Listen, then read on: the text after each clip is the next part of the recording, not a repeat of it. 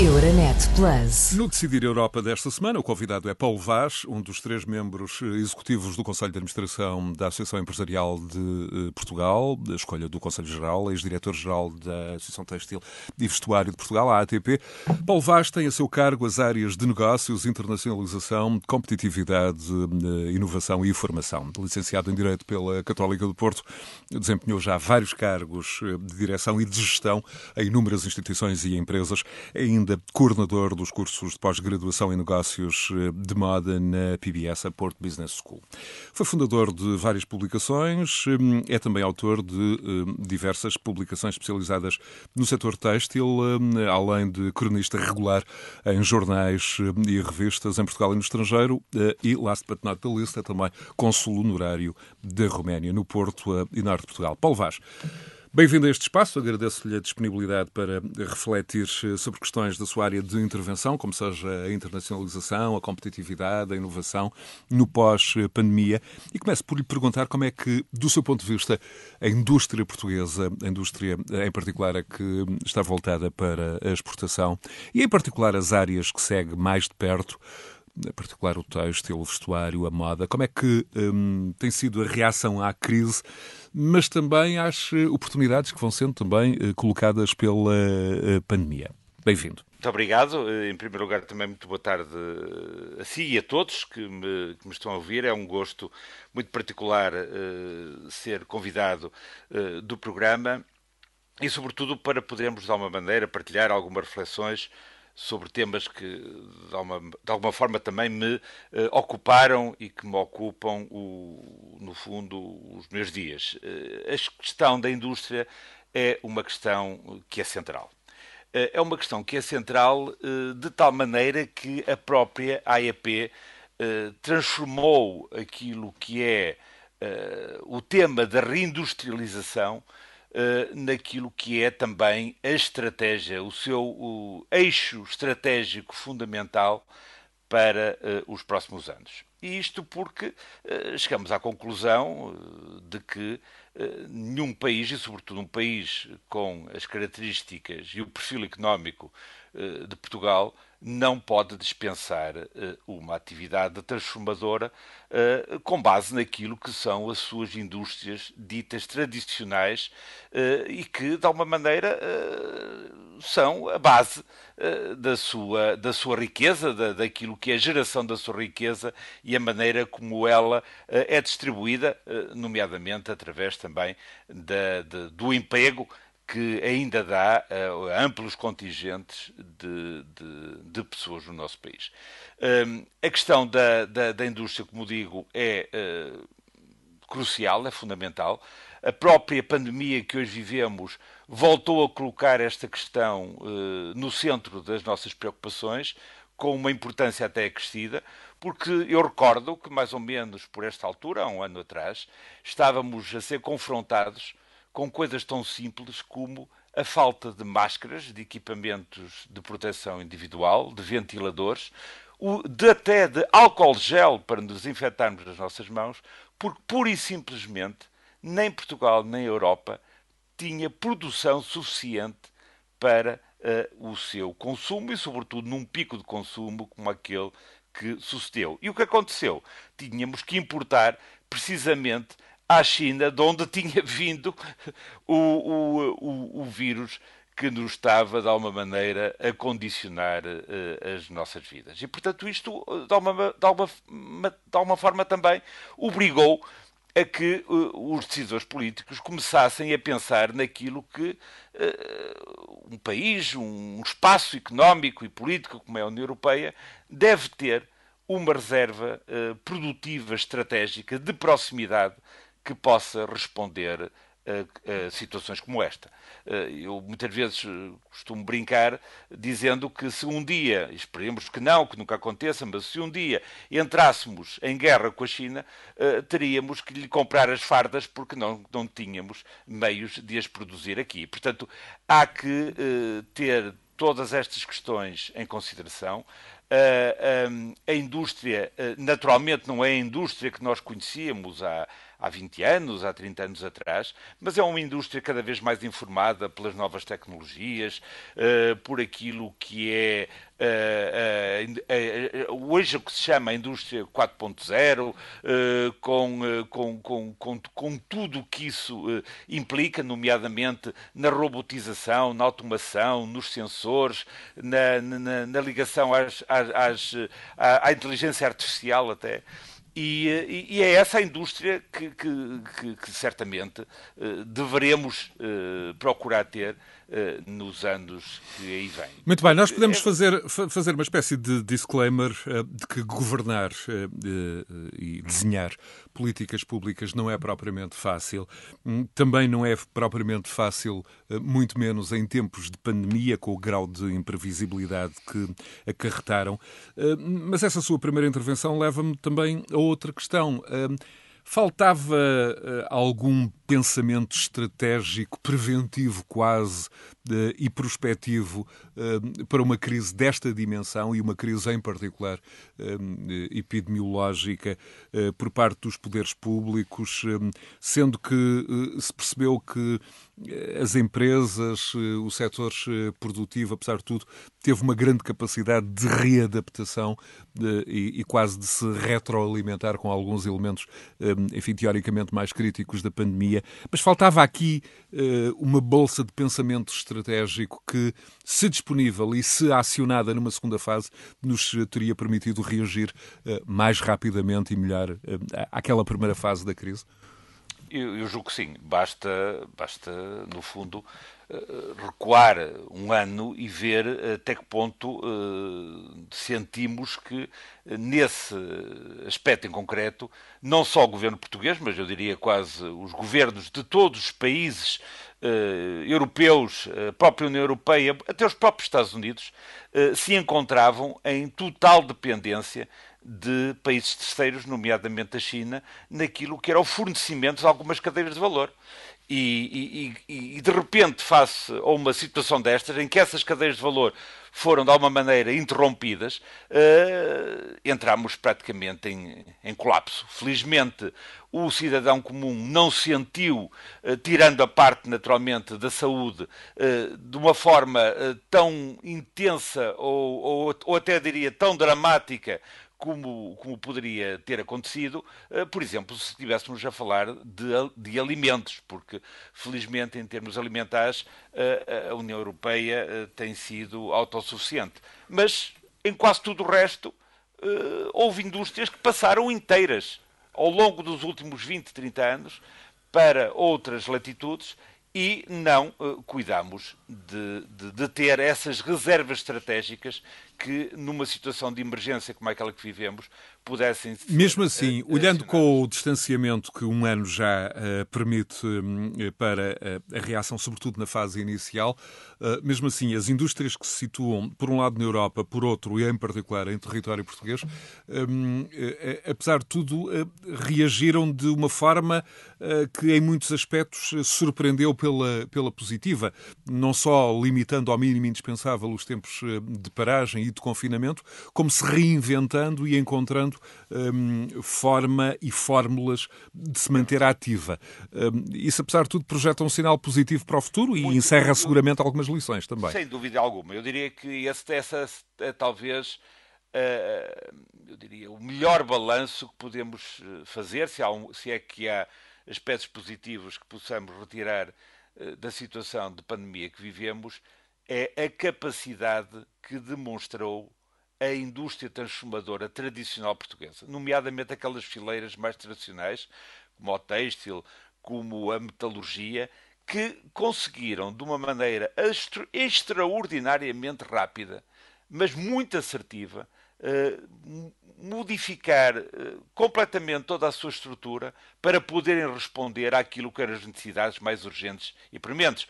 O caso da, da, da têxtil, que eh, de repente houve centenas de empresas que conseguiram, eh, de alguma maneira, eh, adaptar-se e reconverter-se em produtores de, de, de, de máscaras. Por exemplo, de, batas, máscaras de equipamento de, hospitalar. E, atenção, mas não eram de máscaras e de batas feitas de, de, de corticose, pura e simplesmente. Estamos a falar de máscaras e de batas altamente inovadoras que encontraram elementos de inovação. Eu lembro até de, um, de, uma, de, uma, de uma empresa que em pouquíssimas semanas conseguiu uh, ter uma máscara que uh, não só cumpria todos os requisitos internacionais, como ainda introduzia um elemento de desativação do próprio vírus. Portanto, isto é absolutamente extraordinário. Se formos para a, a metalomecânica temos conhecimento de um conjunto de empresas que se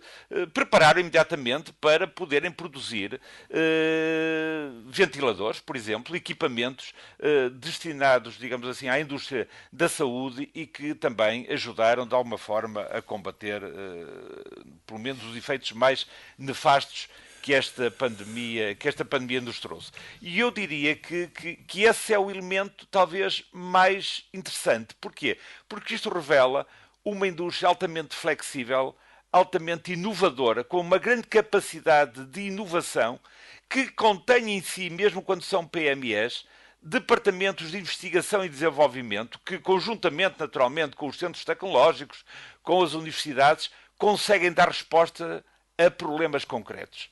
Algo que muitas vezes não encontramos de forma alguma, nem de perto nem de longe, no, nomeadamente naquilo que é depois uh, o poder político e a capacidade de, de decisão. E, de e justamente, já que, já que aí está Paulo Vaz, eu ia-lhe ia perguntar justamente como é que descreve e avalia os vários tempos da resposta dos poderes públicos à crise, eventualmente também um, uh, eh, alargando a sua análise para a própria resposta da Europa.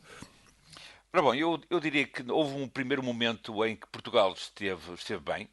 Eh, eu diria que a primeira vaga foi enfrentada com, com, com muito, de uma maneira muito positiva. Antecipámos, eh, conseguimos fazer aquilo que não é habitual em nós, que é antecipar as situações e tomar decisões eh, rápidas e, e assertivas.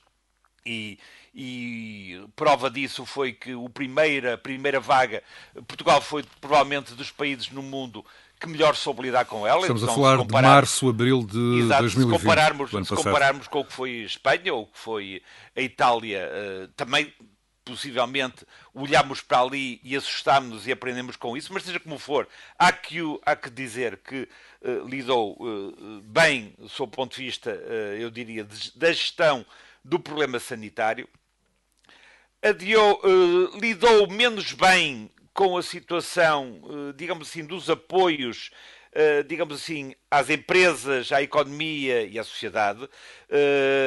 eu diria que há duas medidas que foram hum, produziram resultados muito, muito, muito eu não diria positivos, mas pelo menos minoraram, suavizaram, uh, uh, suavizaram o, os impactos, uh, que foi naturalmente o layoff simplificado e foi naturalmente também as moratórias quer uh, nos, nos empréstimos, quer, quer, quer nas rendas. E isso criou, eu diria, quase uma espécie de cordão sanitário que permitiu que as empresas não entrassem em colapso imediato. A maioria das empresas não entrava, não entrassem em colapso imediato. Depois já não foi, eu diria, eh, tão, eu diria tão, tão, tão interessante a maneira como Uh, a partir daí uh, fez sair um conjunto de, de, de, medidas, muitas vezes eram, eram sobrepostas, muitas vezes até eram contraditórias, quase sempre eram por pressão, eram reativas à pressão que uh, os setores e a sociedade ia, ia, ia, ia fazendo. E a prova provada está naquilo que são as contas uh, do ano de 2020, em que no, aquilo que era a despesa prevista no Orçamento de Estado uh, nem sequer chegou a ser, a atingir aquilo que era o primeiro orçamento antes da pandemia, quanto mais aquele que foi retifica, retificado para poder atender a todas estas uh, situações e, digamos assim, o déficit da administração pública deve-se essencialmente àquilo que foi a quebra das receitas e não naquilo que era a despesa. E a despesa, neste caso, era absolutamente essencial para que as famílias, que as empresas, as famílias não perdessem os rendimentos e que as empresas eh, conseguissem aguentar o máximo de, de tempo possível a sua estrutura produtiva para que quando essa... uh, regressasse à normalidade pudesse responder Justamente, e essa, e essa análise de um ano, essa viagem de 12 meses, quase nos coloca uh, justamente nesta sexta-feira, onde foi anunciado uh, um novo pacote de apoio à economia. E era justamente para aí que eu gostaria que fizesse coincidir a sua atenção, este plano uh, traz elementos novos uh, do ponto de vista da, da, retoma da competitividade, da manutenção de postos de trabalho, ou uh, o que vem aí pode ser um processo complexo do ponto de vista um, da manutenção de, de, empresas com vida e das suas condições e da sua condição, sobretudo, de participar na retoma económica. Como é que olha para este, para este Olha, eu, pacote?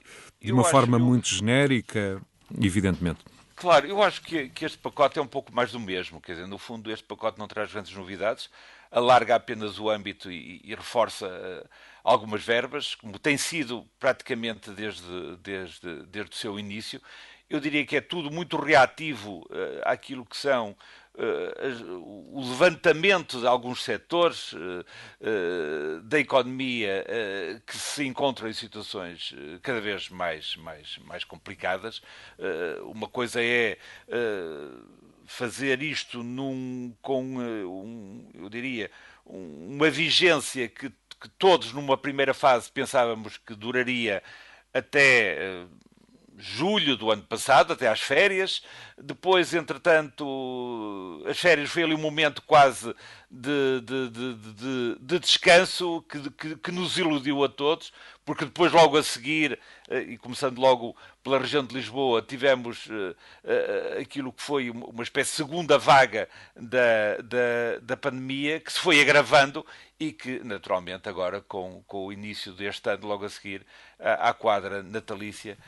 Mas, por exemplo, na, na, perspe na, perspectiva do governo, novos apoios como o layoff simplificado, que passa a abranger empresas que estão em atividade alguma flexibilização do calendário fiscal que vai permitir, enfim, maior eh, fluxo de caixa às empresas, claro, pelo menos manutenção. São, sempre, são, são, sempre, são sempre sinais muito positivos, são sempre medidas que ajudam Uh, agora, uh, eu temo. Por exemplo, que, questões como, como o fim das moratórias, uh, há quem sugira que pode vir aí um, um, um momento em que as insolvências que é esse, é podem essa, vir a aumentar. Eu, eu acho que essa é o, o, cabo das tormentas de toda esta pandemia, do seu ponto de vista económico. Até que, até porque o prazo das moratórias termina em setembro, mas há já uh, empresas que, que, vão ter de começar a pagar juros sobre o capital em dívida já a partir Exato. de abril. Exatamente, e portanto eu acho que essa é que é a grande, a grande questão. Eu acho que uh, eu admito que o governo tenha, esteja a pensar, eh, tenha um conjunto de, de, de, especialistas ou de sábios, como eu costumo dizer, a pensar nestas questões. Uh, sei que é uma questão que tem que estar interligada também com aquilo que é uh, as medidas à escala europeia, porque isto terá também que, que ter, eu diria, a concordância e até a supervisão de um Banco Central Europeu, mas eu diria que esta que será a pedra de toque re, relativamente à recuperação mais rápida, mais lenta, mais bem sucedida ou menos bem sucedida da, da, da, economia. Até lá estamos todos a viver com cada vez maiores dificuldades, como é óbvio, mas eu quase diria mais ou menos anestesiados. Eu acho que a grande a anestesia vai acabar precisamente uh, nesse momento é, Ou seja, é Paulo Vaz, o que, me, o que, me, está a dizer é que um dos indicadores uh, que deveria ser uh, rastreado uh, tanto quanto a, a, propagação do vírus, e já agora aproveito também para lhe perguntar como é que olha, ou a que indicadores temos de estar atentos para o plano que vai entrar em vigor já esta, já esta segunda-feira. O que lhe pergunto é, enquanto espectador privilegiado, enfim, dos agentes económicos, que, a, que fatores, a que questões temos de estar particularmente atentos para verificar, no fundo, o grau de eficácia deste, deste plano? Rastreamento, testagem em massa, eh, processo de vacinação e, diz-me agora também, e sobretudo este indicador, do ponto de vista económico, quase, que tem a ver com o fim dos, das moratórias eh, a empréstimos e rendas. Este Exatamente, pode ser um indicador uh, muito importante. É muito importante. Um indicador não oficial, digamos assim. Exatamente, sobre a questão do ponto de vista económico. Porque eu acho que há aqui um conjunto de momentos em que nós estamos, de alguma maneira, excessivamente presos embora seja natural, como é, como, é evidente, à questão da crise sanitária, porque é essa que, de alguma maneira, mexe com a nossa vida, com, com, com, a nossa saúde e, como tal, tem prioridade face a todas as outras.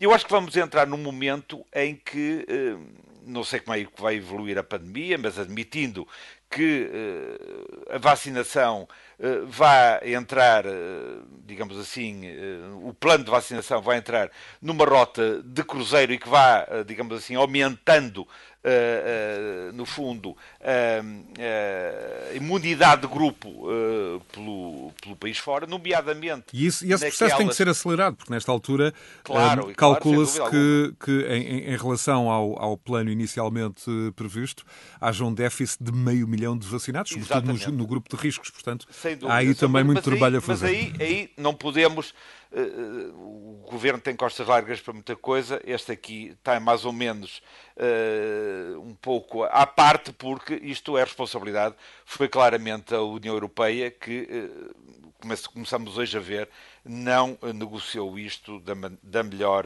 da melhor maneira.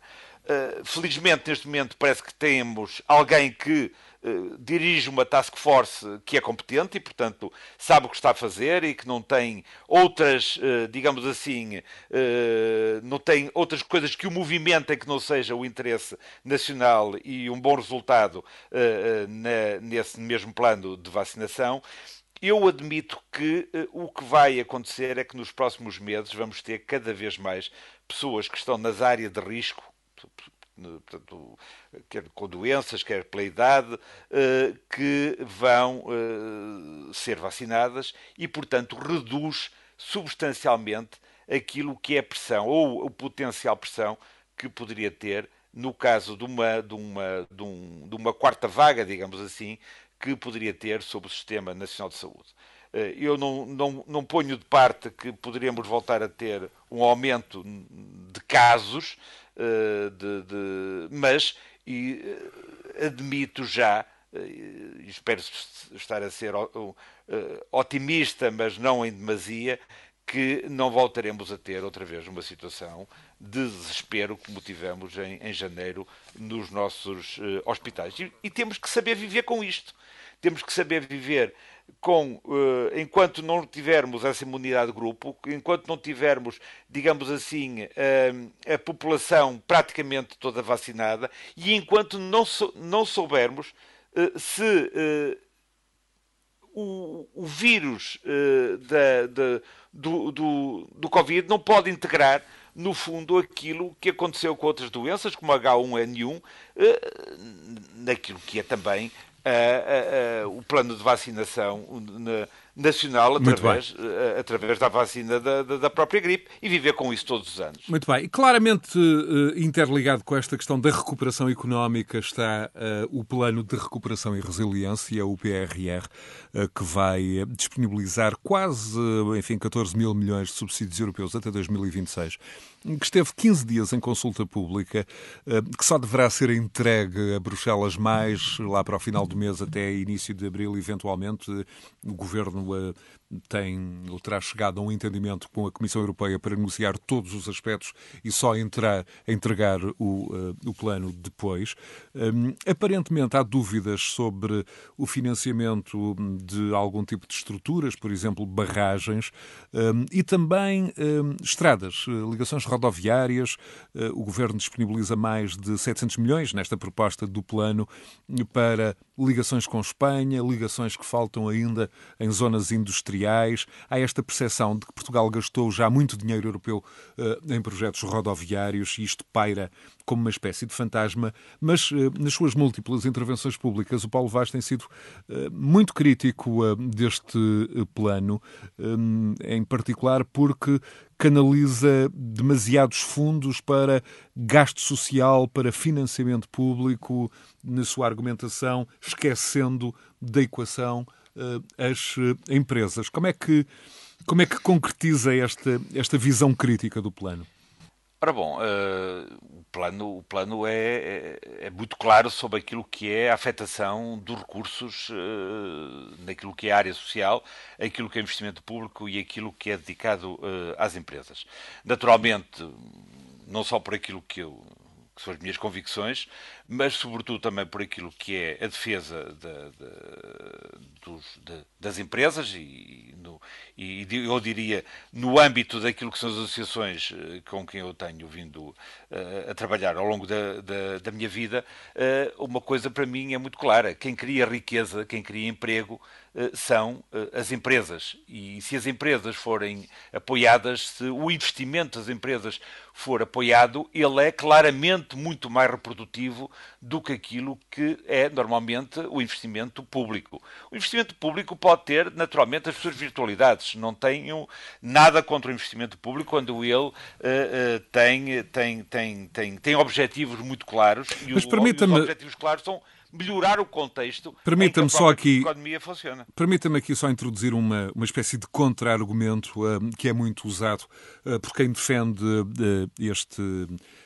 este PRR mais voltado para o setor público, este argumento de que se o Estado disponibilizar, por exemplo, mil milhões para habitação social, esses são mil milhões uh, que, são, que vão ser introduzidos uh, em toda uma cadeia de valor, desde painéis solares a empresas de construção civil, a empresas de carpintaria, de, de, pequenas serralharias. Enfim, este raciocínio é muito, ou este argumento é muito utilizado desta forma. Como é que como é, como é que o avalia, sobretudo neste contexto? Uma parte colhe, outra parte não.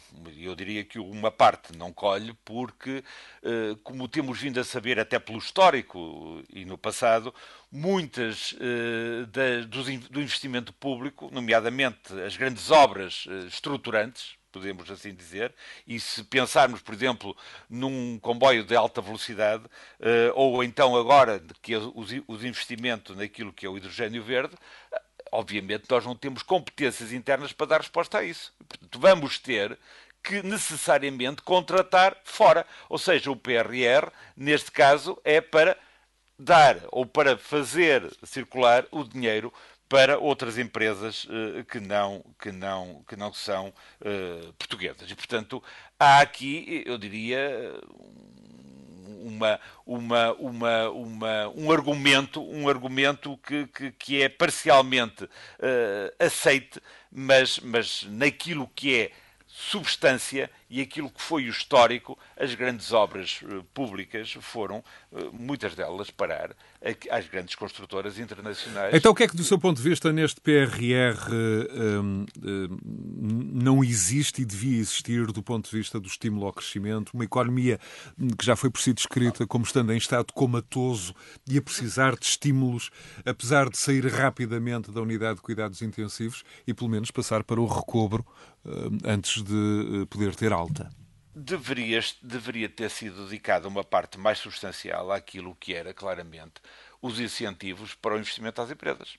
Uh, tal como, existe, como existiu ou como existe ainda uh, o, o, investimento em, uh, o investimento produtivo e a inovação no quadro do, do por exemplo do, do Portugal 2020 em que uma parte do investimento é acompanhado pelo, pelo incentivo pelo incentivo comunitário.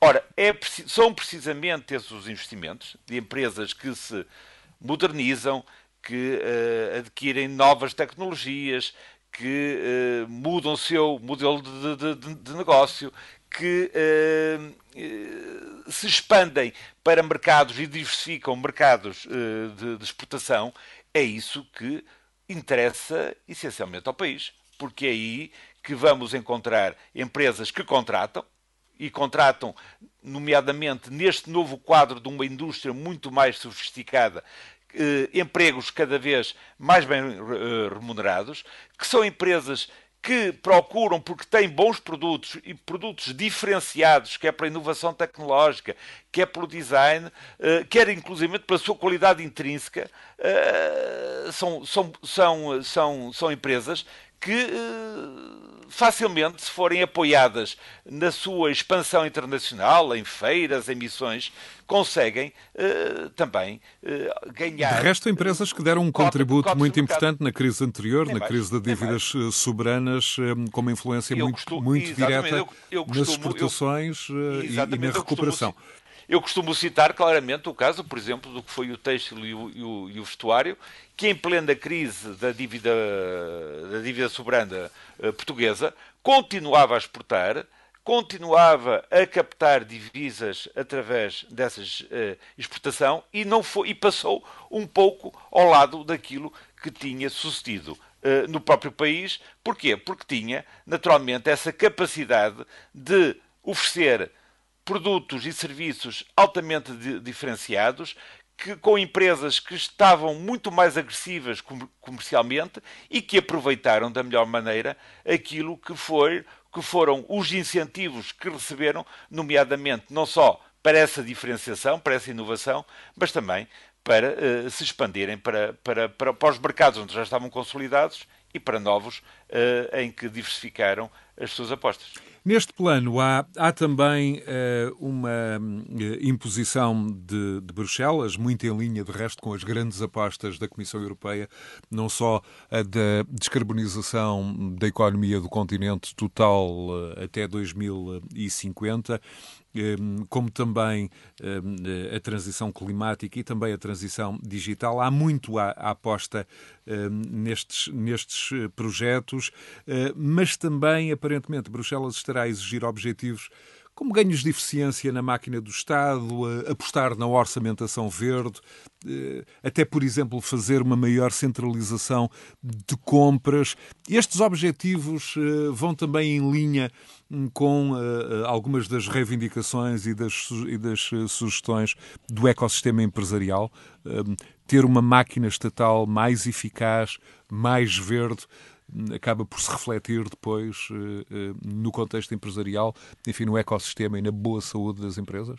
Sem dúvida alguma. Um, um contexto que seja uh, favorável uh, ao desenvolvimento uh, é sempre bom para aquilo que é uh, o desempenho de cada uma das, das empresas. Eu, eu, eu, diria que aquilo que hoje a União Europeia, de alguma maneira, baliza para, para, para, para a aplicação dos fundos comunitários, não assusta de forma alguma aquilo que é o tecido empresarial privado português porque o tecido empresarial privado português, na maioria das suas fileiras industriais e aquelas que eu conheço melhor, já entendeu há muito que é precisamente dando resposta aqui, à, àquilo que é, no fundo, o, o, desafio da sustentabilidade, da economia circular, eh, que é uma forma de diferenciar positivamente os seus produtos e os seus serviços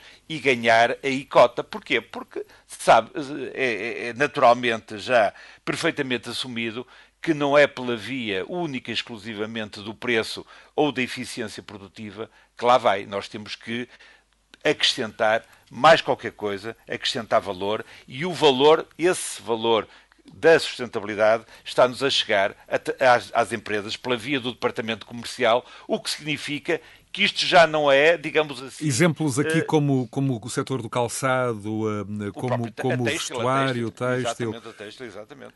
São bons exemplos dessa, bons dessa exemplos, incorporação, mas, desse, desses ir, ganhos de produtividade e de mas valor. Mas podíamos ir buscar a outros, como, a, como o mobiliário, como os, como moldes.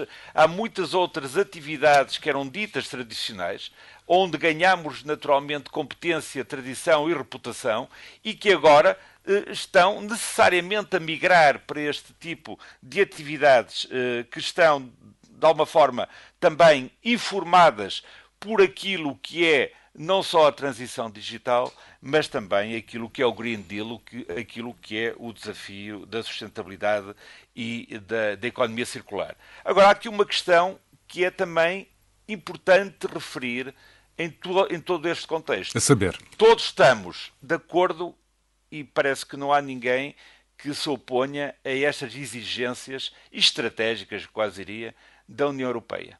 Mas é importante que a União Europeia tenha esta mesma atitude relativamente a tudo que vem de fora. Porque não importa e sermos exigentes com, no nosso território e nos países que compõem a União Europeia e depois aceitar mercadorias que não têm qualquer tipo de, de, de, de, de cuidados com aquilo que é. Uh, isso, no fundo, uh, isso no fundo já está um, fundo, a falar a até dos efeitos que a pandemia ou que este ano de pandemia poderá ter numa espécie de movimentos das, das placas tectónicas dos grandes blocos mundiais, eh, por exemplo no têxtil, por exemplo na metalomecânica, em que gigantes do setor com origem sobretudo na Ásia, um, eh, alguns deles até tomaram posições em players tradicionais na Europa. Há aqui, um, no fundo, uma expectativa hum, da sua parte, de gestor, de, de agente económico, de um, de um, papel mais interventivo da União Europeia, eu, eu, eu, não só no processo de reindustrialização sim, sim, da Europa, como também desejaria, na proteção. Eu desejaria muito que sim, eu desejaria muito que sim, por várias razões. Uh, primeiro, porque uh, ao proteger a indústria e ao relocalizar a indústria uh, novamente na Europa, estamos a, a fazer várias coisas em simultâneo. Uma delas, estamos a gerar mais emprego estamos a gerar mais riqueza.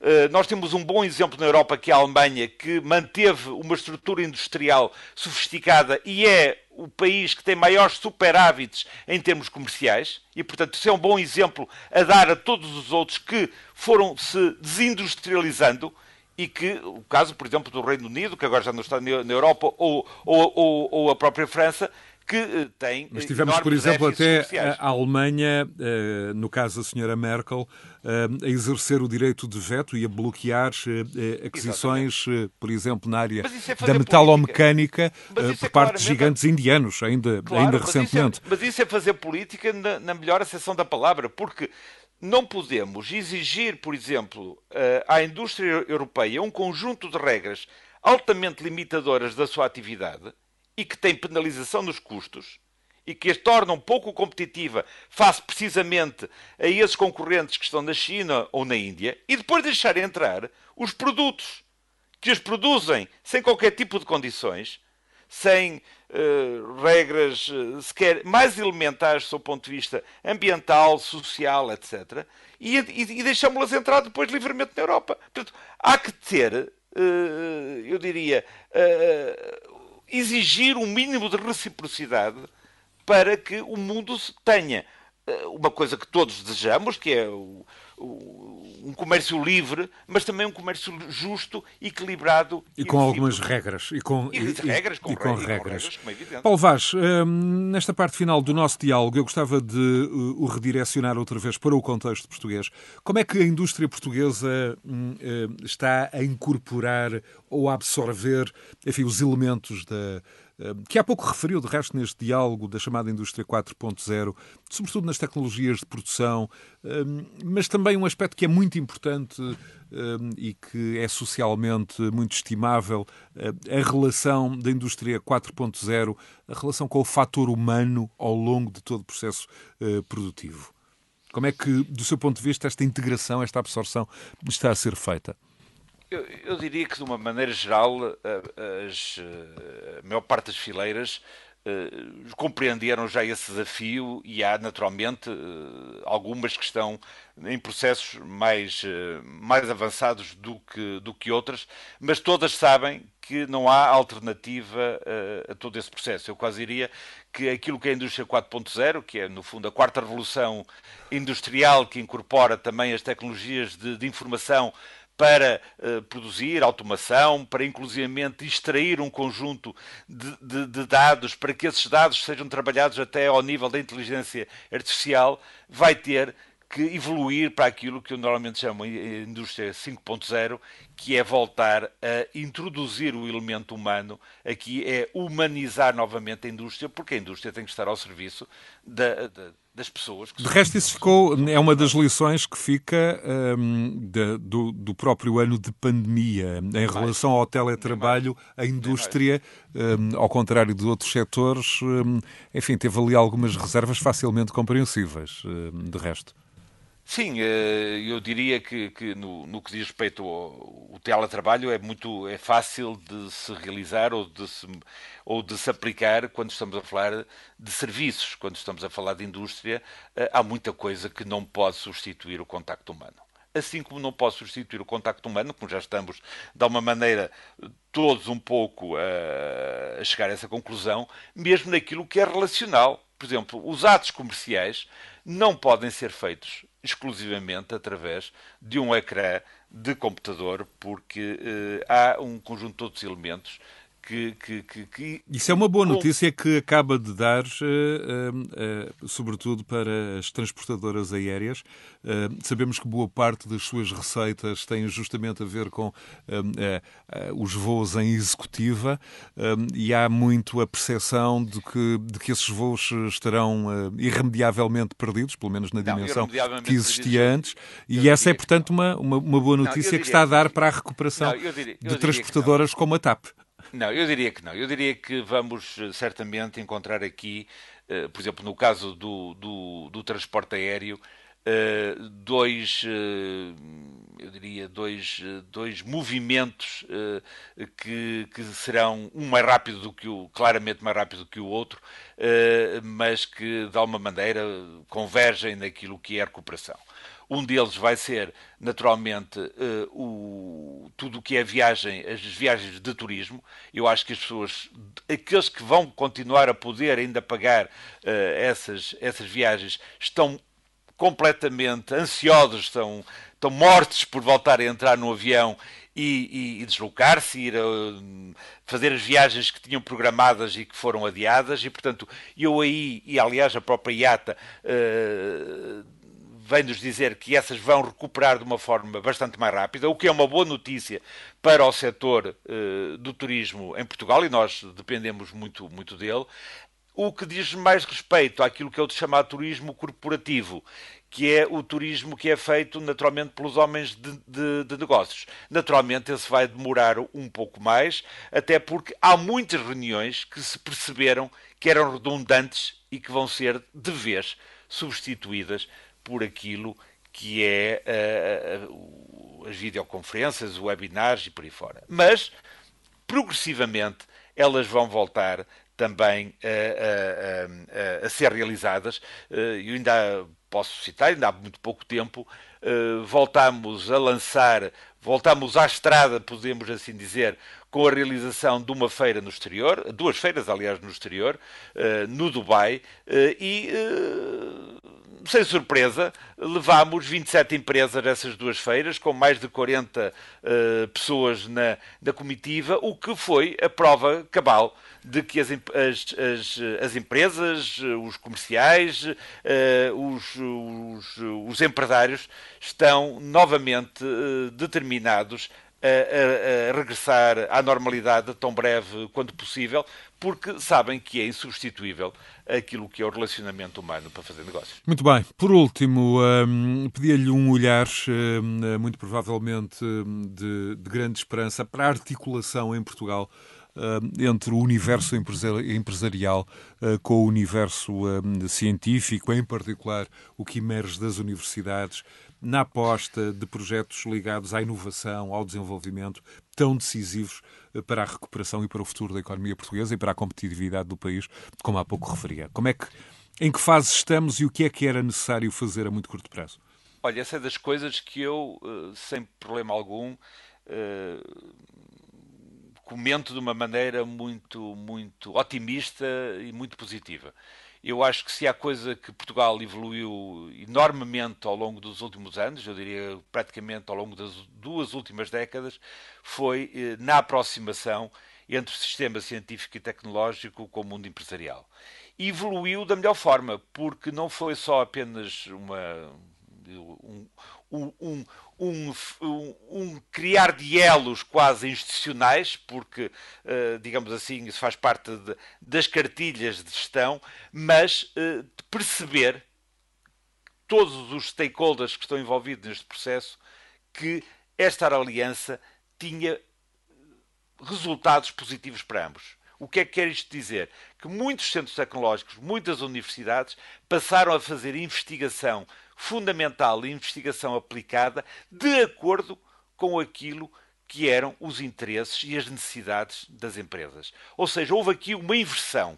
Porque o que antigamente se fazia muitas vezes, e com todo o respeito naturalmente pela academia, era que muitos académicos faziam coisas magníficas, brilhantes, mas depois ficavam naturalmente nas estantes dessas mesmas universidades e ninguém dava-lhe, digamos assim, uma utilidade a toda essa investigação fundamental, a todas essas horas e horas, essas milhares de horas de investigação e de saber. Hoje não. Hoje o que acontece, há, digamos assim, um sistema científico e tecnológico que é composto por uh, uma boas duas dezenas de centros tecnológicos que estão, muitos deles, na primeira linha do melhor que se faz no mundo, e eu cito o caso do Centro Tecnológico do Têxtil, o Centro Tecnológico do, do, do, do Calçado, o da Metalomecânica, o, o, aqui o CEIA, que, que, que, que desenvolve, que desenvolve uh, soluções para, para, para, para, para a indústria da, da mobilidade. De resto, até na, na, primeira linha do mundo. Dizer, durante a crise ninguém... pandémica, com a produção até de ventiladores uh, para, para os hospitais. Na primeira, estão na primeira linha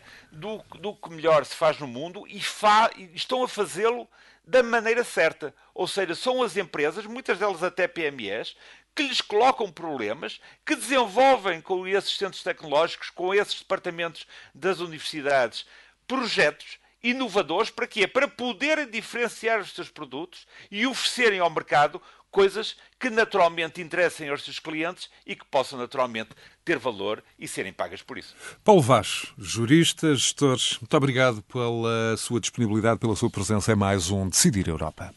Muito obrigado eu. Muito boa noite.